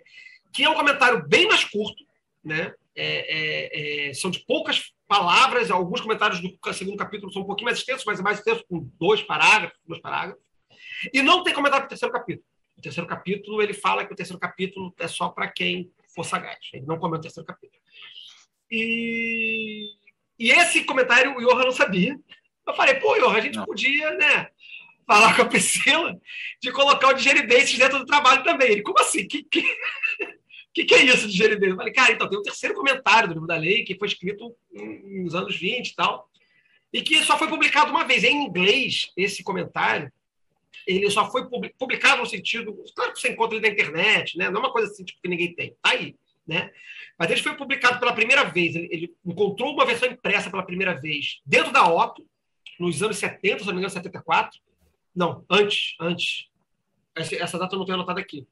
Ele, ele aparece na Otto, é, antes, acho que nos anos 60, não lembro agora exatamente o ano, é, num periódico interno da OTO, chamado Medical Link, e o Medical Link, para quem já tem a oportunidade de ver alguns canos na internet, ele é praticamente um fanzine. Era um troço assim muito interno, bem, bem simples, porque em anos 60, anos 70, né, era uma coisa bem colagem mesmo, assim, tal Xerox, alguma coisa do gênero, né? E que era de distribuição de circulação interna. Ele é bem difícil de achar isso aí hoje em dia. E nos anos 70, 74, o Regardier e o Kenneth Grant publicam um calhamaço é, chamado The Medical and Philosophical Commentaries of the Oh, acho que é isso. The Medical Philosophical Commentaries. E aí, nesse tijolão azul, que você encontra por 700 dólares na, na Amazon, esse tem os Old Commentaries, os New Commentaries e o Digeridenses. Então, a única publicação no mundo que eu saiba, né, que tem os três comentários reunidos, é esse tijolão, tijolaço, que existe só. Foi publicado nos anos 70, não foi publicado novamente, está esgotado, custa uma fortuna em, em dólares e em, em, real custa bilhões de reais, porque o dólar está caríssimo. Então, essa talvez seja a primeira vez assim que no mundo que esses. A segunda vez, né? ou pelo menos a primeira vez em português, que esses três comentários vão ser publicados e não só publicados, mas publicados juntos. É, vai ser a primeira vez na história também vai ser a primeira vez né, no, no mundo em que sai o livro da lei é, com todos os comentários e com a contextualização desses comentários.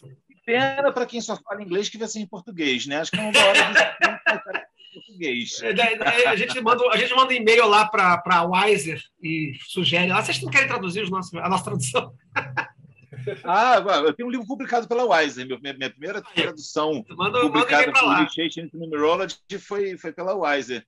Então, não, mas eu já pensei nisso mesmo. Né? Depois a gente vai até conversar sobre isso. Eu queria pontuar uma coisa aqui interessante. Não, claro, sério, assim, porque como eu, eu sou tradutor de, de, de, de inglês e de espanhol, inclusive a biografia que eu escrevi do, do, do, Crowley, ela eu traduzi, ela eu verti, ela o termo técnico certo é esse, eu verti ela para o espanhol.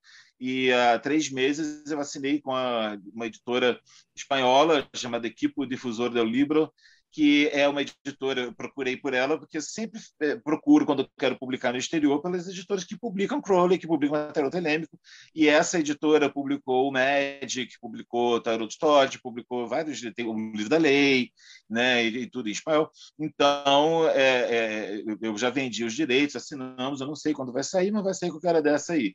Então, essa coisa de passar esses é, é, é, esses seus é, comentários, essas suas contextualizações, tanto para o inglês quanto para o espanhol, é, é, uma coisa que eu pretendo fazer mais à frente. Mas eu queria pontuar aqui o seguinte, que essa, quando o Flávio me passou essa informação, que eu não sabia, né, não, ia, não vou querer bancar o Smart As, né, Fala, não, já sabia, já ouvi falar. Não, nunca tinha ouvido falar. Assim, o meu cu caiu da bunda aqui em Cidade da Costa e foi para lá no Grajaú, rolando, entendeu? Enlouquecido. Eu fiquei chocado, chocado. Eu não podia imaginar que existia isso. Né? E eu, eu queria dizer agora, eu nem comentei isso com, com, com o Flávio, É, mas assim, é, eu obviamente eu já li todos esses, já li duas vezes o, o, esses comentários, né, o de Eridenses, e teve um, um, um, efeito muito curioso em mim particularmente, porque assim eu, eu venho pensando muito na questão é, da diferença entre magia cerimonial e a magia que você cria, né, que muita gente chama de feitiçaria, e nada contra a feitiçaria, não estou colocando um termo pejorativo, não. Mas eu entendo feitiçaria como sendo exatamente a mesma coisa que você é, criar o seu próprio tipo de magia. É, são coisas até semelhantes num ponto, mas não são a mesma coisa.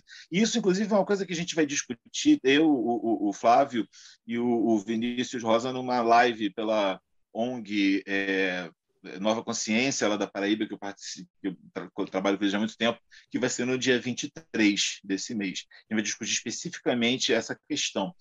Por que, que essa questão me interessa? Porque é, o Flávio, por exemplo, é um cara muito ligado na coisa do ritual, né, e, e tudo. Eu já fiz muitos rituais, eu fui né, iniciado na, na, na ordem é, dos Cavaleiros de Telemann, que o Euclides mantinha, né, quando ele é vivo, e eu fui da AA, e antes disso, como eu disse, eu fui da, da, da MORC, eu fui da, da Ordem Druídica, então, assim, eu não sou é, é, eu sou bem familiarizado com uh, o ritual e eu conheço o valor do ritual, eu, eu, valorizo a coisa do ritual, mas eu senti um impulso no determinado momento, foi quando eu larguei a, a, a e a ordem, tudo que eu cheguei para Euclides e disse que eu sentia a necessidade de meter o louco, de sair experimentando, de fazer coisas, experimentando com tudo. E ele me disse: faz o que tu queres, é tudo da lei. Como bom telemita que ele era, e continuamos amigos. Ele deixou de ser um instrutor e continuamos amigos.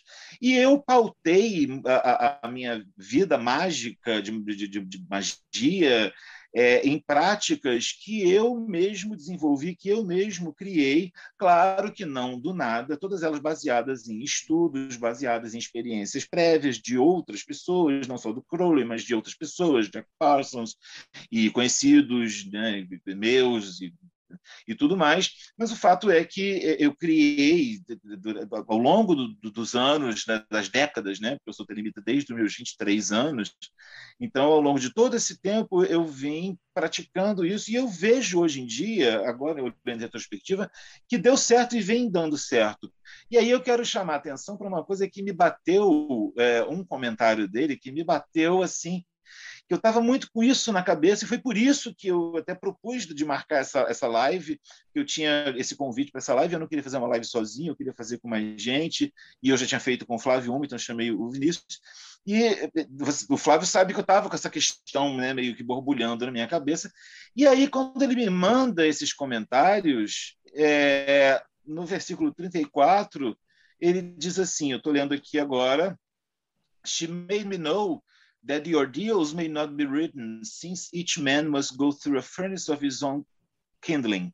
The rituals, none are fitted for all men, some are suited to one person, each making his own. And also there are those whose virtue lies in the silence wherewith they are begirt.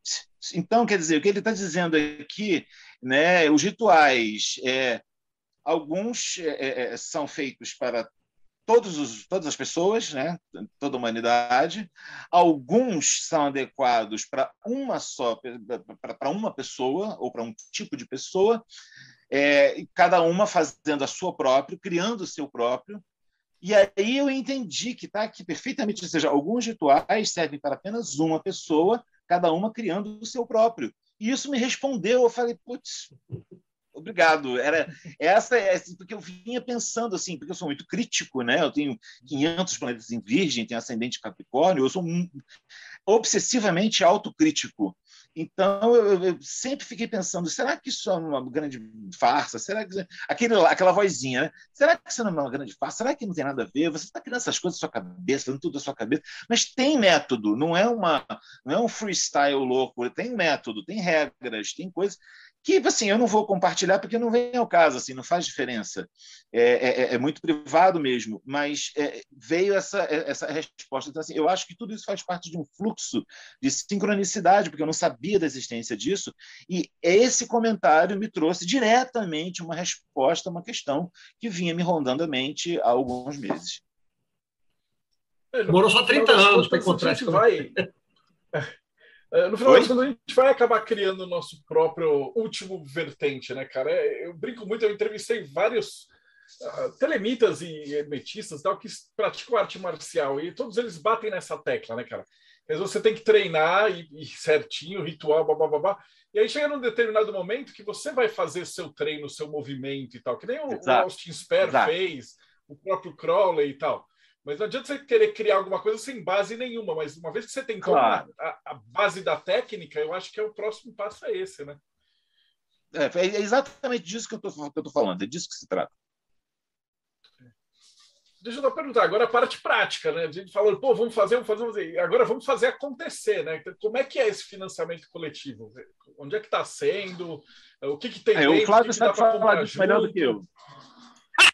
O Rodrigo está falando, está jogando dinheiro na tela assim, não está acontecendo nada. Então, onde é que tem que passar o número do cartão? Está lá no catarse.me barra livro da lei. Né? Deixa eu abrir aqui para ver se eu não falei errado. Cara. E tem os livros do Johan também, dá para comprar os conjuntos também. Tem uma, uma tábua da lei. Vou abrir aqui para falar. Vou abrir aqui para ler os negócios. Está lá no, no catarse.me barra livro da lei, tudo junto, tudo juntinho. Né? É, e tem vários pacotes lá. Você tem pacote que você é, leva só o, o, livro, e tem os pacotes que você leva os outros livros do Johan, né? que, que foram lançados. Foi quando, Johan? Ano passado? Essa é, pandemia me deixa sem noção. Perdão, me deixa sem noção de tempo. Então, tem pacotes que vem com os livros maravilhosos do Johan, a biografia que ele fez sobre o Crowley, que é muito boa, que, na verdade, é a segunda edição daquela biografia, né, que teve até umas, uns acertos lá, uns, uma, uma, uma, uma, melhorada, uma avançada lá, né? O livro de poesias, que o Johan também fez para o Tarot de Tó, e o livro de Tarot de Tó, o manual Tarot de Tó, que o Johan também fez. Então, tem um pacote só com o livro da lei comentado, os comentários da lei, tem um pacote com o livro e os outros livros, tem um pacote também com a Estela da Revelação, para você ter a sua própria estela em casa, para quem não tem a estela da revelação, pode ter agora. É, a minha está ali, acho que está aparecendo aí no fundo da minha, da minha imagem. É, então, e, e é isso, cara. Acho que de, tem pacote, e tem pacote tudo junto também. Leva, leva todos os livros, mais a Estela, mais tudo. Você vira um side crawler depois de ler tudo isso aí. E aí, tá lá, tá lá. Estamos já com 43 que eu estou olhando aqui. Então, vamos ajudar aí, colaborar, dê, a sua colaboração para fazer esse projeto acontecer. O projeto é tudo ou nada no Catarse.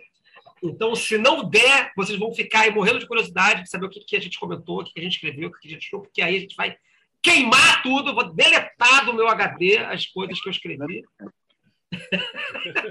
O vai ficar com os comentários só para ele lá no, no, Uruguai, e aí vai, vão ficar passando vontade. Então, mostre para sua família, venda para cachorro. NFT. Vamos transformar em NFT. Ah, é. Vamos transformar em NFT, você vai poder comprar com Bitcoin, vai custar 300 mil reais e, e depois alguém vai tirar um JPEG. Não fica aqui, esta não é um convite, é uma ameaça. Se vocês não bancarem essa porra desse projeto, que deu um trabalho do caralho, a gente vai transformar isso em NFT e foda-se todo mundo. Caralho, fudeu. Isso é uma merda.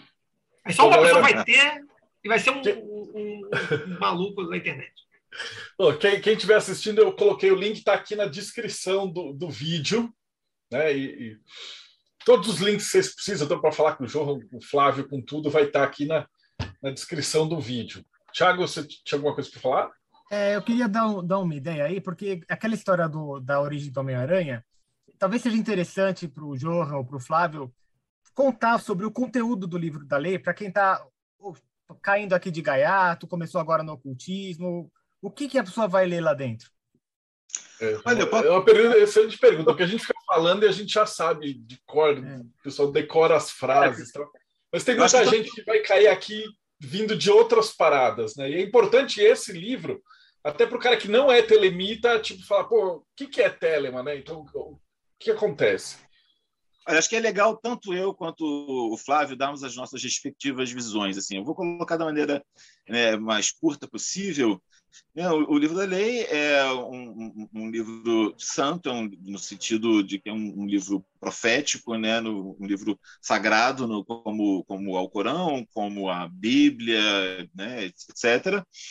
E o primeiro capítulo ele apresenta ele, a voz de Nuit, a deusa é, máxima, pode-se dizer, do sistema telêmico, que é a, a, deusa egípcia da noite, ela é o, o espaço infinito, né, com, as estrelas e tudo mais.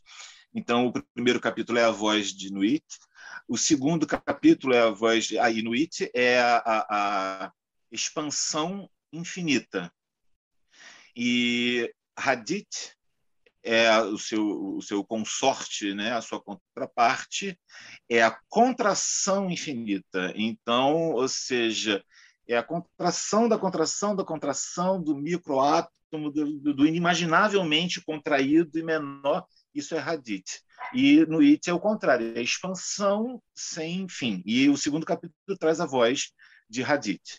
E o terceiro capítulo traz a voz de Horus, Horpacrates, Horquit, né? ou seja, Horus e suas duas manifestações, digamos assim, que é, pode-se dizer que o primeiro capítulo, pelo menos do meu, no meu entendimento, o capítulo da voz de Nuit é o capítulo mais poético, mais sensual e mais doce, e é absolutamente encantador do ponto de vista literário mesmo, é de uma poesia assim belíssima, raríssima, inigualável.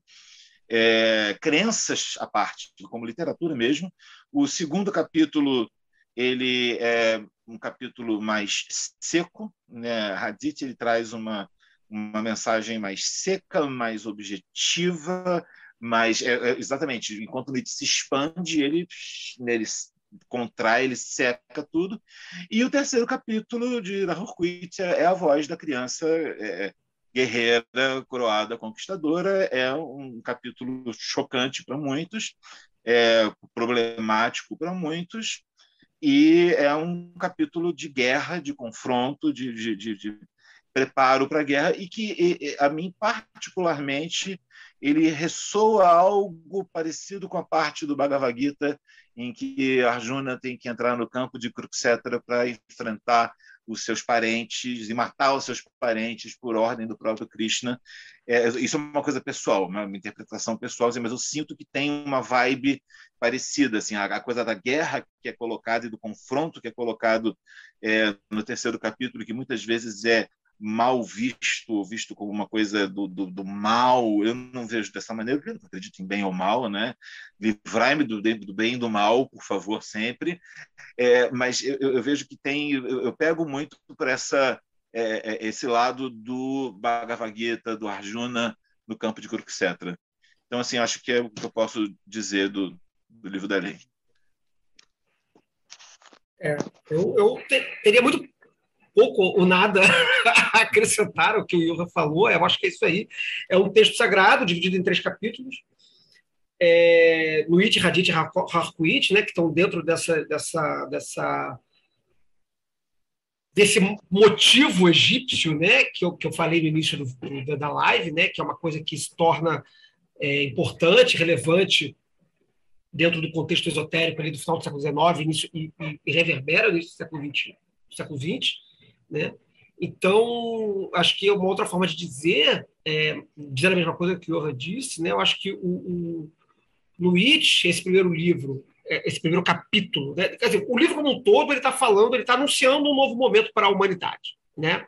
Ele está dizendo assim, olha só, galera, chegou um negócio aqui e, a, e agora vai ser diferente, que é a característica de um, de um livro sagrado. Né? Livro sagrado ele vem para anunciar uma coisa, uma, uma, uma, fazer uma anunciação, né? E a anunciação que esse livro traz é essa, de que acabou um momento, um, um determinado momento da história da humanidade está se encerrando, que, ele, que o livro não chama, mas que o Crowley vai depois dizer que era o Eon de Osíris, né? caracterizado por essa, essa, essa, essa ética do sofrimento, essa ética da abnegação, essa ética do sacrifício, né? A era caracterizada pelos deuses moribundos, né? Pelos deuses que se sacrificam e que retornam dos mortos e tal, que é uma mimetização do mito solar que se põe, se renasce, tudo mais e tal. Então o livro vai dizer, olha só, esse momento, a gente a gente já sabe há algum tempo, né? Que o Sol não morre, o Sol ele está o tempo todo você só não está vendo ele. Então vamos transformar essa verdade cósmica né, na nossa nova verdade espiritual. Né? Porque enquanto a gente achava que o Sol morria e voltava, fazia todo sentido você compor um sistema espiritual e religioso no qual estava pautado por esse tipo de modelo cósmico. Já estamos séculos aí sabendo que o Sol não morre, né? que ele só está rodando, a gente só está rodando ao redor dele e que o Sol permanece lá né, igual a qualquer momento. Então está na hora de atualizar o, o nossa perspectiva espiritual para essa perspectiva do Sol, né? de que o Sol não morre, de que o Deus não morre, né? de que ele está sempre brilhante. Né? E o livro, então, ele vai apresentar essa, essa possibilidade, e, e disso é, discorrem uma série de, de questões políticas, éticas, estéticas, enfim, né, que, que o Crowley vai tentar trabalhar nos comentários, vai tentar explorar nos comentários, de forma mais ou menos felizes, acho que também isso é importante dizer, né? Os comentários não são assim aquela coisa que você vai falar, ah, agora eu entendi o Crowley, poxa vida, agora sim, ele é um cara super legal e coerente. Não, tem comentário meio merda também que você fala, puta que pariu, né? Caraca, que opinião de merda.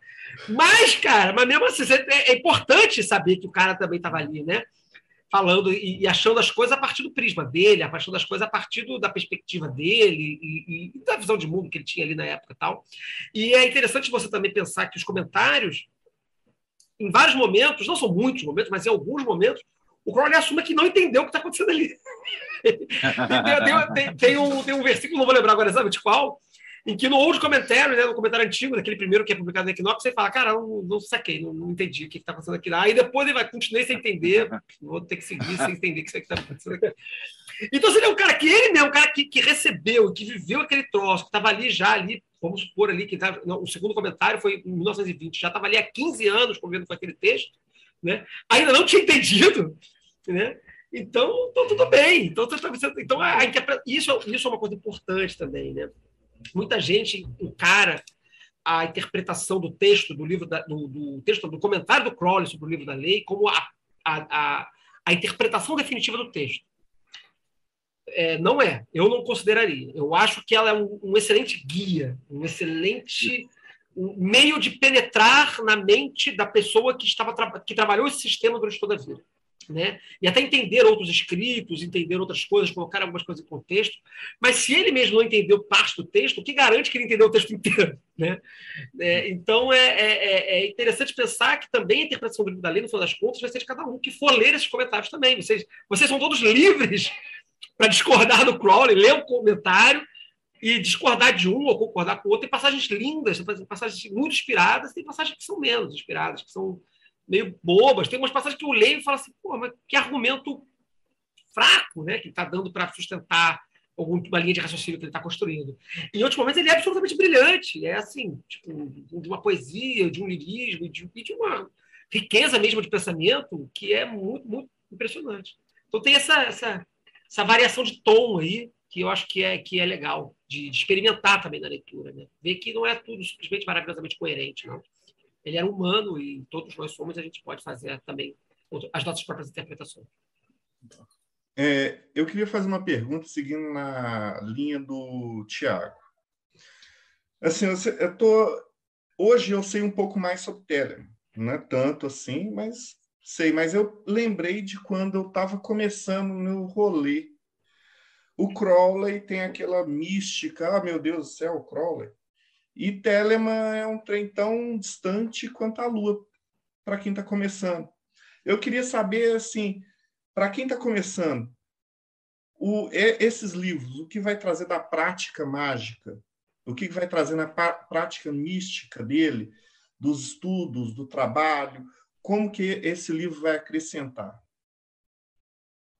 Na parte prática, eu acho que não vai acrescentar necessariamente, porque a parte prática mesmo seria o Liberaba, né? É ali que está a prática prática. Eu acho que esse livro ele é mais para compreender o livro sagrado, para compreender o, a filosofia, né, a, a egrégora de Telemann, mas não, não, não, eu pelo menos eu não vejo esse livro, essa publicação como uma coisa que vá especificamente agregar à prática. O que, que você acha, Flávio? É, assim, se você for pensar prática exclusivamente como fazer, sei lá, carregar um, um, pantáculo, né? encantar uma arma, fazer invocação e tal. Então, é, só, eu assim, acho tentar especificar. A prática que eu então, falei é algo mais amplo. É, a prática eu vou, eu vou falar, vou falar. É, eu vou é, falar disso agora. É, eu, ia, eu ia justamente emendar nisso aí. Se você for pensar nesse sentido muito, muito instrumental, talvez o livro não faça, faça tanto sentido é, é, é, a princípio mas eu acho que ele faz sentido a posteriori, da mesma forma que você. É, é... Ah, eu liberava bonitão aí, tá pelo. É, esse, para quem Meu... quer prática, acho que essa aqui que é a. É, esse tijolão bonito aí. É um tijolão. Mas assim, da, da, um, da mesma forma que uma série de livros santos, sendo livros santos, apenas sendo livros santos, não livros de, de ritual, etc., são fundamentos para a prática mágica de, de todas as todas as tradições esotéricas, né? Se for pegar o, né, a, a, a, o, a tradição esotérica ocidental, que é calcada principalmente numa, numa leitura cristianizada da Cabala e no cristianismo, propriamente, né? É, os, os, rituais cristãos eles são fundamentados no texto religioso da Bíblia ou nos textos hebraicos, judaicos e tal, e seus respectivos comentários. Então, é, sim, é, você pode produzir magia, prática mágica, a partir da leitura do texto até porque o texto propõe isso, o texto ensina coisas. O texto, o próprio livro da lei fala, fala de fazer bolinho de luz, fala de uma série de coisas, de como você é, pegar lá os inimigos, não sei o que lá e tal. Tem, tem, tem essas extrapolações, mas elas não são explícitas. Elas precisam ser lidas e interpretadas. A interpretação do Crowley pode ajudar nessa extrapolação de um texto sagrado e transformá-lo em ferramental para magia. Um exemplo é, é, prático para um telemita médio. Né? Por exemplo, é, Liber Hash. Liber é uma saudação que os telemitas, em geral, fazem quatro vezes ao dia é, para o Sol, né? uma saudação ao Sol. E essa saudação é feita em cima de quatro divindades egípcias, né? Ra, Kef, Ra, Arator, Etum e Kefra. Essas quatro divindades egípcias não são aleatórias. Né? Elas, elas estão presentes na paráfrase do, do, do, do da Estela da Revelação, né? no, no texto que tem na Estela, que consta dentro do texto do livro. Né? Então, a partir de um texto sagrado, foi-se composto o ritual de adoração solar. Isso é um exemplo do Liber Hash. Então, a partir do texto, dos comentários do texto, você pode produzir outras cerimônias igualmente interessantes. Tá? Mas, como você falou, Rodrigo, do aspecto espiritual, aí eu acho que é, ele vai ser imediatamente mais interessante.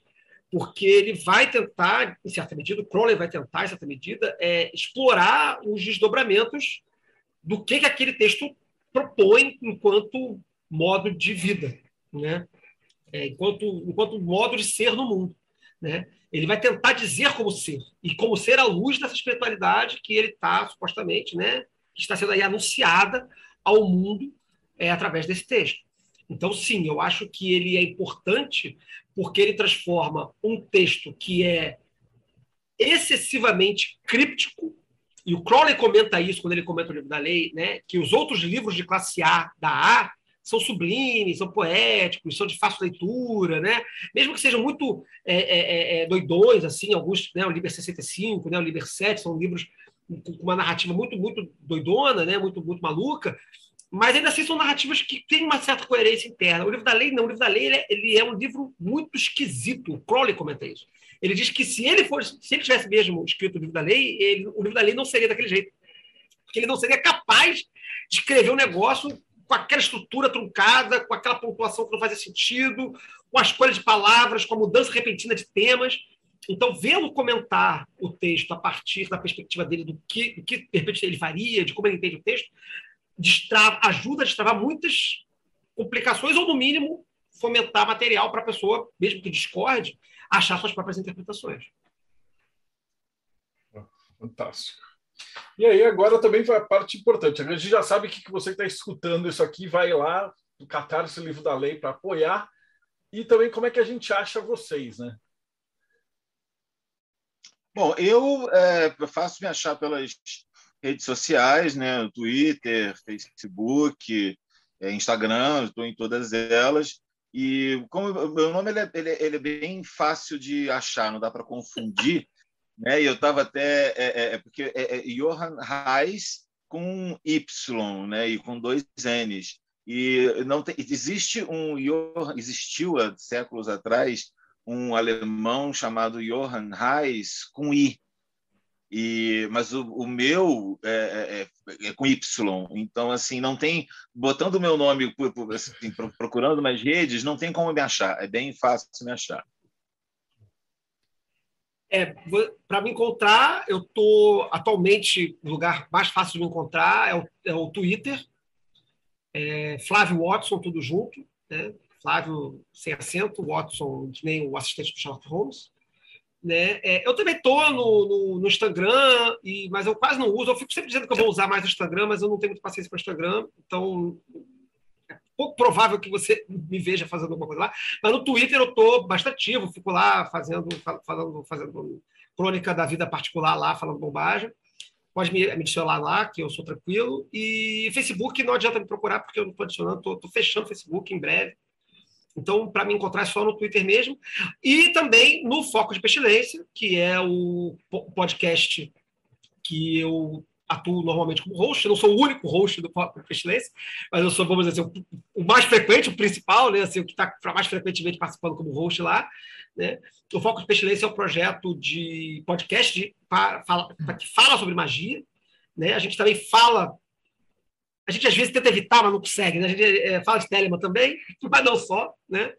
E o Foco de Pestilência você encontra no Spotify, e Deezer, e iTunes, e essas plataformas, e também não só nas, nos streamers, né, mas também nas plataformas de, de podcast, né, podcast, podcast Addict, é, é, Last, não, Last não, tem, enfim, os outros lá que, que, são agregadores de podcast também com, com RSS, você encontra a gente lá e sempre bom lembrar que o Foco de Pestilência é um projeto do Calem, que é, um, que é maior que o Foco de Pestilência, que é uma escola de magia e, e esoterismo, né, que faz essa, tem, tem, essa abordagem do, desse negócio chamado iluminismo científico, que é um outro rolê extenso para explicar, mas que, enfim, é envolvido com esse negócio do ensino e o estudo e a prática da magia, é, que a gente, tá, a gente trabalha presencialmente, a gente não faz aula remota, a gente não tem aula online, a gente só tem aula presencial no Rio e em São Paulo, e por conta da pandemia a gente está já há quase dois anos aí sem ter aula presencial, mas se a Omicron não virar uma mutação zumbi e a gente começar a precisar andar armado, escopeta na rua, provavelmente ano que vem a gente está voltando aí às aulas presenciais, e aí vocês podem procurar o Calem é, nas mídias como Calem 418, Calem 418, é, aí estamos no Twitter, estamos no Facebook, estamos no Instagram, estamos, sei lá, onde que tiver mais aí. No YouTube, no YouTube também, a gente está sempre no YouTube, a gente faz live no YouTube, também uns negócios tipo parecido com o que o Marcelo faz aqui também, com entrevista com pessoas e tal, não com tanta frequência. Marcelo é o rei das lives aí do esoterismo no, no, Brasil, a gente faz com frequência menor, mas a gente também tem feito muita coisa lá e também a gente publica o Foco de Pestilência lá no canal do, do, do YouTube do Calem. Então também vocês me encontram, e mais importante do que me encontrar é encontrar o trabalho do Calem, que é muito maior e muito mais interessante do que eu. Fantástico. Rodrigo. Deixa eu fazer mais uma pergunta que a Fabiane mandou, que acho que é, que é, que é bem interessante com relação à tradução de vocês, do, do Johan. É, sua solução eu... de tradução mais marcante, assim, que você achou mais inovadora com relação a outras traduções? Como é que é? Desculpa, cortou um pouquinho a tua pergunta, eu não ouvi toda ela. Na sua tradução, qual você acha que foi a solução, a tradução mais inovadora, mais marcante com relação a outras traduções que existem? Que você acha, putz, isso aqui. Olha, vou te falar que essa é uma pergunta muito interessante, mas muito difícil de responder, porque eu não estou preparado para ela. Porque tem tanta coisa que, que, que foi é, modificada. Porque, assim, é, não tem como eu negar que eu fui alfabetizado em Telemann pela tradução do Marcelo Mota.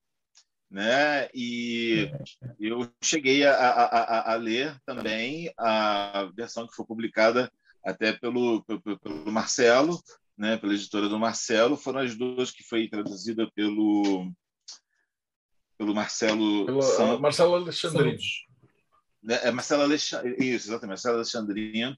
É, e mas assim, foram, eu, eu, deliberadamente não li outras. É, assim, essas eu li e ficou, obviamente, alguma coisa na minha memória, né? principalmente a do Marcelo, que foi a que eu lidei durante muito tempo antes de, ser fluente em inglês e tudo mais. É, mas eu procurei deliberadamente não ler. Eu sei que tem mais três ou quatro traduções, tem até do Vitor Sei, que é um chapa meu e tudo, um cara que, que, que, eu gosto, tudo, mas eu, eu deliberadamente não li para realmente não pegar, né, evitar pegar coisas do, dos outros. E, assim, eu, eu não tenho como citar uma coisa especificamente, mas eu posso te dizer que eu acho que a grande inovação da minha tradução é que eu sou tradutor, mas eu também sou poeta, também sou escritor de poesia, né? sou músico. Então, assim, eu tenho uma perspectiva artística da tradução, além da, da, da meramente técnica, que eu acho que é o grande diferencial da, da, da minha uhum. tradução. E eu, como eu tive uma experiência também uh, com o livro da lei, e tenho, toda vez que eu releio, muito é, impregnada, muito impactada pelo aspecto poético, da qualidade literária e poética mesmo do livro, eu procurei transmitir isso, além da questão. Né, quando falam da numerologia e tal, assim, óbvio que não, não, o livro todo, a tradução toda, não está de acordo com a gemátria, com a numerologia do original, porque isso é absolutamente impossível em qualquer idioma. Inglês, né? Né, não, não tem como. Enfim, como é que foi? Eu, eu, alguém falou alguma coisa que eu não sei o que foi. Não, só em inglês mesmo, para manter a, a cabala inglesa, tem que ser em inglês. Exatamente, exatamente. Então, assim, não tem como manter. A única coisa, como eu disse, que eu fiz pé firme assim, é manter a, as 11 letras, as 11 palavras né, de, de faz o que quer dizer tudo da lei, porque eu, eu acho assim, muito importante isso, esse, esse diferencial né, da, da, do, do, número, número 11. O número 11 é muito importante para mim, muito importante para a. Mas isso, obviamente, eu não estou desclassificando nem desqualificando outras traduções que eu acho que são tão corretas quanto a minha ou tão erradas quanto a minha, porque, como a gente já disse, né, a única correta mesmo é o original em inglês. Mas, então, respondendo a sua pergunta, eu acho que é isso. Eu não tenho como citar um exemplo agora, porque é muita coisa, e eu meio que já deletei do meu HD porque eu trabalho com tradução o tempo todo, né? Então assim, eu estou com outros livros na cabeça, com outras coisas. Agora eu estou inclusive com o, o, os comentários de, né? É, que eu estou começando a, a, a traduzir para depois mandar para o Flávio revisar. Mas a diferença maior, eu acho, de maior diferencial da minha tradução, eu acho que é isso. Ele respeita, procura, é nem respeitar, eu procuro contribuir é, para tentar transmitir um, o clima poético que eu sinto que falta assim na, na tradução do Marcelo é, Mota falta não tem a questão dos erros né que tem erros como a gente já viu lá erros indiscutíveis é, mas eu acho que também falta um pouco às vezes um apelo mais poético que o Marcelo não tinha porque ele não era poeta né enfim eu acho que é isso Faltou exceder em delicadeza. É, fechou com chave de ouro. É, eu tenho que montar ainda um bate-papo com você, Johan, te convidar junto com o. Ah, agora fugiu também o Rafa Reis, que também traduz o Rumi e tal. E acho que esse trabalho que vocês fazem de traduzir poesia mágica é um treco assim que é. Eu sei que é fantástico, porque eu tenho um monte de coisa em virgem, eu sou um tapadão, cara. Então, eu, eu sempre que eu vejo pessoas que têm essa habilidade artística assim, eu admiro muito. Pô, Flávio, também te agradecer, cara fantástica explicação e, e, o trampo que você fez, eu acho que você também sou suspeito para falar porque eu adoro fazer enciclopédias, né? Eu, eu, tipo, eu acho que quando se eu for fosse publicar um livro da lei, eu faria exatamente do jeito que vocês estariam fazendo e tentaria juntar para dar o entorno, para dar o contexto, para dar tudo. Então, acho que esse trabalho vai ficar fantástico. Rodrigo Ulisses, alguém algum comentário final para eu fechar aqui? Não, só dar é... parabéns dois, que realmente o trabalho deve, deve ser um produto excelente aí e todo sucesso aí pro, pro livro. É, espero Obrigado, o sucesso gente. do financiamento. Assim, que é, por essa conversa já estou louco para participar. É, e espero que outros aqui que vejam vão ficar igual eu estou aqui, que é, querendo participar. Compra, compra, compra. Não deixe para depois. É, não deixe para depois. É, é, já terminou, terminou tá. a live, terminou a live, dá like, segue o canal, já vai lá catar o primeiro livro da lei e já faz o apoio, cara. E Nós estamos gente... fechando. Eu queria, então, então só para é, é, fechar, então, agradecer mais uma vez o convite, estar tá aqui, agradecer a todo mundo aí, que teve muita gente que mandou mensagem e tudo. Tem um irmão meu interno de longa data, Renato Resch, aqui, que quero mandar um beijo para ele uma, é, é, e todo mundo que está aí escutando a gente. E vamos botar isso para virar realidade, senão vai virar NFT. Falando sério. A maldição do Ior é pior do que a maldição do Zé do Caixão, para transformar isso tudo em NFT. É tudo caralho. Desgraça. Exatamente. Coisa horrível. Vou, vou, vou ah, pode ficar isso. tranquilo que vai, vai dar tudo certo, cara. Então, brigadão você que acompanhou a gente até agora. A gente se vê aí no próximo Bate-Papo Mayhem.